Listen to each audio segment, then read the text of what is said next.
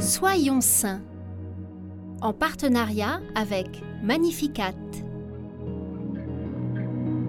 En ce 6 janvier, nous souhaitons une belle fête aux Tiphaine, Tiffany, ainsi qu'aux Gaspard, Melchior et Balthazar. Nous célébrons Saint Charles de XVI. Charles est né en 1613 dans la région du Latium, en Italie. Ses parents sont des agriculteurs fervents. Il manifeste dès son enfance une grande piété, et ce petit apôtre invite toujours ses compagnons à imiter le Christ et à suivre l'exemple des saints. À 17 ans, il est frappé par une très grave maladie. Il prie pour sa guérison et fait le vœu, s'il survit, d'entrer en religion. Il s'en sort miraculeusement et décide alors d'entrer chez les frères franciscains. N'ayant jamais étudié, il ne pourra pas être prêtre, mais il devient frère laïque et occupe diverses fonctions au sein du couvent portier, sacristain, jardinier ou encore cuisinier.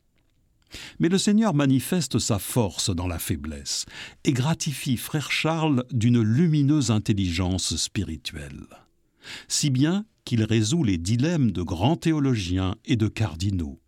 Il compose même en prose ou en vers des écrits simples mais profonds. Charles est gratifié de grandes faveurs mystiques. Un matin, alors qu'il assiste à la messe, un rayon lumineux part de l'hostie pendant l'élévation pour le toucher en plein cœur. Cela crée une blessure comme un stigmate. Il accomplit beaucoup de miracles, obtient des guérisons et des multiplications de pain il se consacre plus particulièrement à l'adoration du Saint-Sacrement. Sa réputation de simplicité, de charité, d'humilité et même de sainteté incite le pape Clément IX à le consulter sur des questions théologiques difficiles. Charles décède en 1670 à 57 ans au couvent Saint-François du Trastevere à Rome.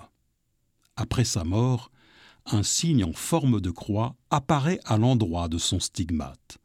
Ce phénomène a été étudié et reconnu comme non explicable scientifiquement. Jésus a loué le Père d'avoir révélé aux petits ce qui était caché aux savants, et dans sa grande simplicité, Saint Charles de XVI a été gratifié de nombreuses grâces.